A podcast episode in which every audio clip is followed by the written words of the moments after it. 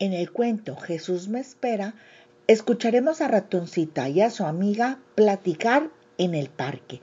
Vamos a escucharlas. Hola amiga, ¿a dónde vas tan apurada? Hola Ratoncita, voy a misa. Es domingo, día del Señor. No, no vayas.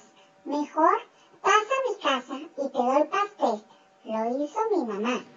No puedo faltar a misa, ratoncita. Jesús me espera. Pero, ¿quién es Jesús? Vamos a misa. Aprenderás a conocerlo.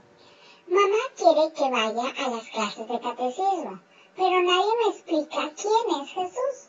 Entonces, ¿para qué voy? Te aseguro que cuando lo conozcas no te vas a separar de él.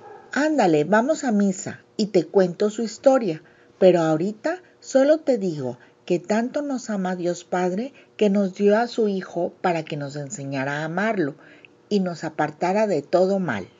¿Sabes? Jesús es mi amigo, Jesús es mi guía. Cuando tengo una necesidad, acudo a Jesús. Cuando mi corazón está contento o triste, acudo a Jesús. Cuando necesito dar gracias por todo lo que me han dado, acudo a Jesús. Y todo lo hago por medio de la oración.